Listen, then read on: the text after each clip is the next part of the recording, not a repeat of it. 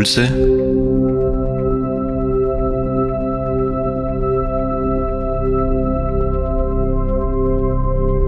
aus der Pfarrgemeinde Hallstatt Obertraum.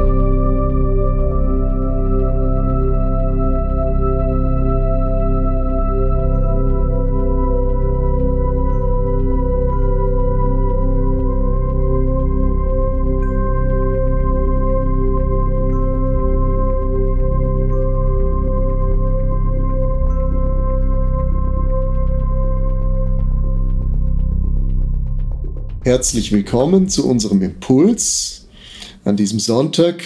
Wir wollen uns jetzt in einer Reihe mit den nächsten Impulsen mit einem Thema beschäftigen, was uns alle angeht im alltäglichen Leben, aber auch in unseren Gottesdiensten, nämlich das Essen.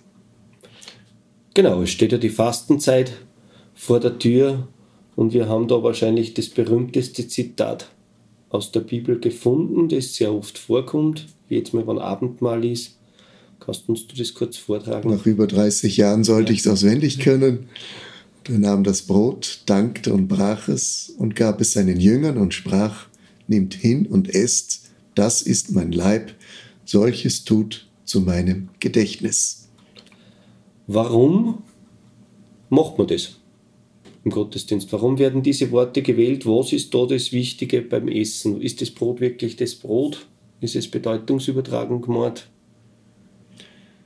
Ja, es steckt ein ganz großes Bündel von Bedeutungen da drinnen. Eigentlich, es bündelt das Alte Testament, es bündelt sogar das religiöse Selbstverständnis unseres Glaubens, auch anderer Religionen. Überall gibt es das Essen, das gemeinsame Essen, das Entscheidende.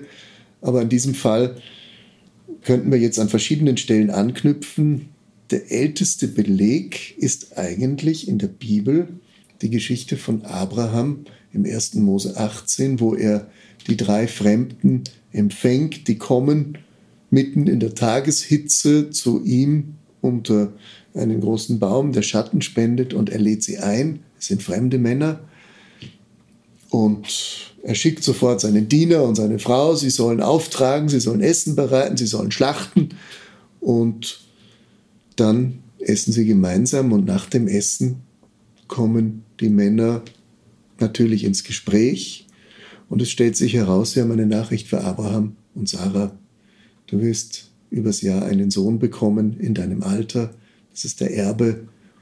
Der Stammvater Isaak wird hier angekündigt und ohne ihn würde es die ganze Geschichte der Bibel nicht geben.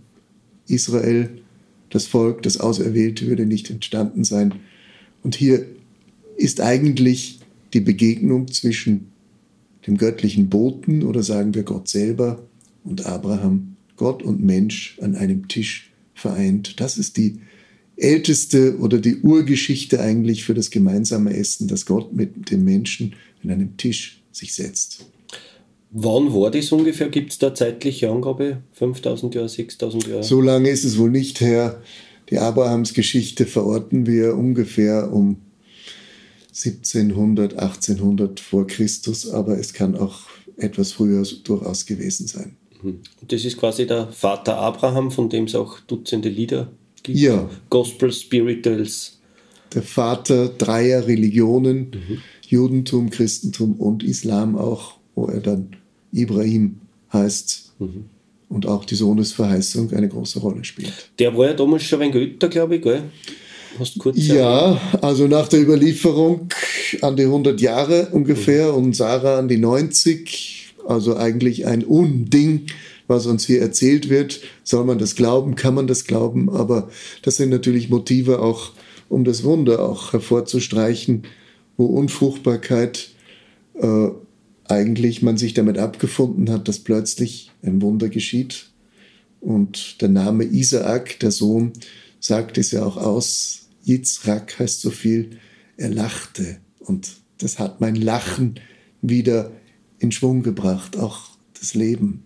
Lebensfreude. Lebensfreude, Lust, mhm. alles steckt da drin. Mhm. Ja, wir haben jetzt äh, die Fastenzeit vor uns Bis dahin wollen wir jetzt arbeiten und uns dieses Themas annehmen. Gemeinsames Essen ist ja nicht nur die bloße Nahrungsaufnahme, sondern es hat ja auch einen gesellschaftlichen Faktor. Es hat ganz viel mit Beziehungen zu tun. Leider habe ich so das Gefühl, dass die wenigsten Leute noch die Möglichkeit haben, gemeinsames Essen überhaupt zu zelebrieren. Das muss ja jetzt nichts Besonderes sein, das muss ja nicht jedes Mal ein Festmahl sein, das aufgetischt wird, wir haben heute zum Beispiel gerade eine dämpfte Hexe und ein Spiegelei gehabt. Wunderbar. Äh, ganz ein normales ja. Essen, aber miteinander gegessen. Und das ist was, was äh, meiner Meinung nach auch durch das, wie wir alle unsere Leben führen müssen in der Gesellschaft, die sehr auf Leistung und Geld orientiert ist und äh, Zeit frisst, äh, das ist ja gar nicht mehr so einfach möglich. Ja. Der große Fehler, der große Irrtum unserer Zeit ist, dass das Essen nur noch materiell gesehen wird als Nahrungsaufnahme, was können wir alles für kluge Ratgeber bis hin zu Nahrungsergänzungsmitteln, all diesen Dingen. Hier wird nur materialistisch gedacht, aber dass das Essen eine spirituelle Bedeutung hat, fällt komplett unter den Tisch oft. Wird nicht mehr wahrgenommen, wird nicht mehr gesehen, ist, ist eigentlich ein Abbild unseres Mangels, unserer Mangelernährung auch, dass wir nicht mehr in Gemeinschaft spirituell essen, auch das Tischgebet gehört natürlich dazu, was eigentlich in der Tradition selbstverständlich war, dass wir Gott einladen, mit uns gemeinsam am Tisch zu sitzen.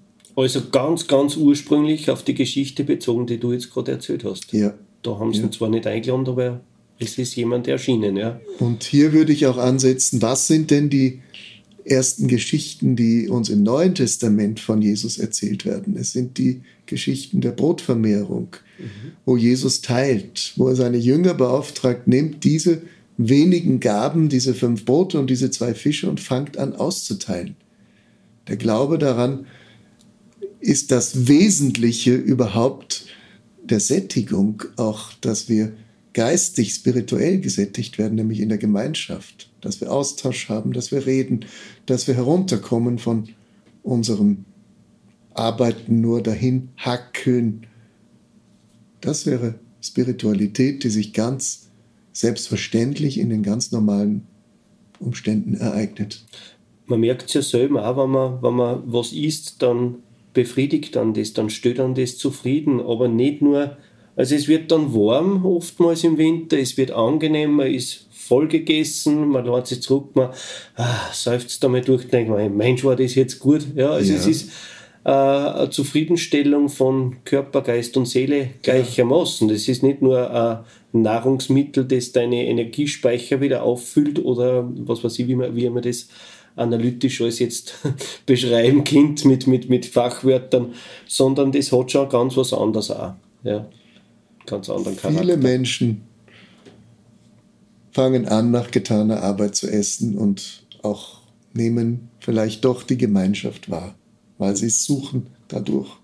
Das, glaube ich, ist das Entscheidende. Auch natürlich, auch Jesus sagt, äh, das endzeitliche Festmahl, das ist ein Thema, was sich durch und durch das Hochzeitsmahl in der Ewigkeit nicht erst irgendwann, sondern das ist das Entscheidende, wo Menschen zusammenkommen, wo die Gemeinschaft zwischen Gott und Mensch zwischen Himmel und Erde hergestellt wird.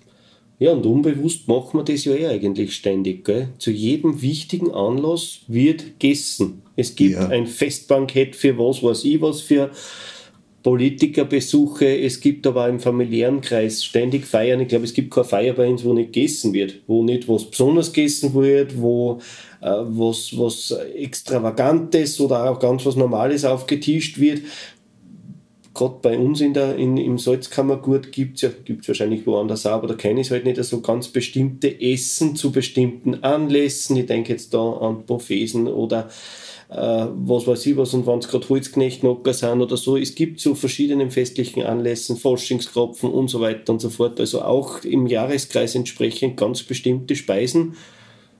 Das muss ja eigentlich einen Grund haben. Nicht? Das ist ja nicht einfach gerade so entstanden. Selbst am Heiligabend mhm. die ganz schlichten Bratwürste.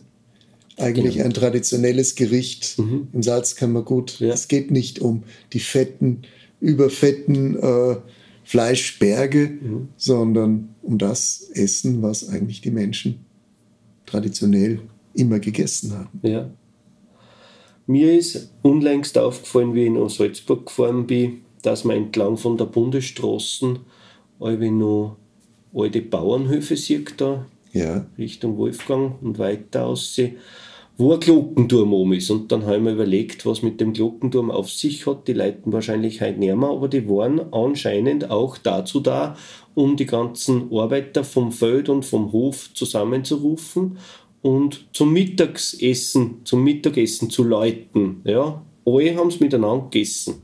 Während der Arbeitszeit. Ja. Unser Geläute ist noch, nach wie vor auf diese Zeiten eigentlich eingestellt. Nicht? Das Mittagsläuten zum Beispiel um 12, die Arbeit unterbrechen, das Gebet. In meiner Kindheit war es selbstverständlich, dass wenn die Glocke geläutet hat, ein Vaterunser gesprochen wurde. Oder am Morgen um sieben Arbeitsbeginn. Man begann mit einem Vaterunser. Man teilte auch das Essen oder am Abend 19 Uhr oder wann auch immer das gewesen ist. Freitag die Sterbeglocke Christi um 15 Uhr, die noch in manchen Gemeinden auch immer noch geläutet wird. Warum gerade am Freitag? Naja klar, eine Erinnerung. Auch hier sind wir jetzt schon in einer weiteren Dimension. Es geht nicht nur um das gemeinschaftliche Essen, sondern das tut zu meinem Gedächtnis, das heißt, das tut zu meiner Erinnerung. Vielleicht kehren wir noch zum Abschluss ganz kurz nochmal zurück zu der Geschichte mit Abraham. Der hat ja dann mehrere Söhne noch gehabt.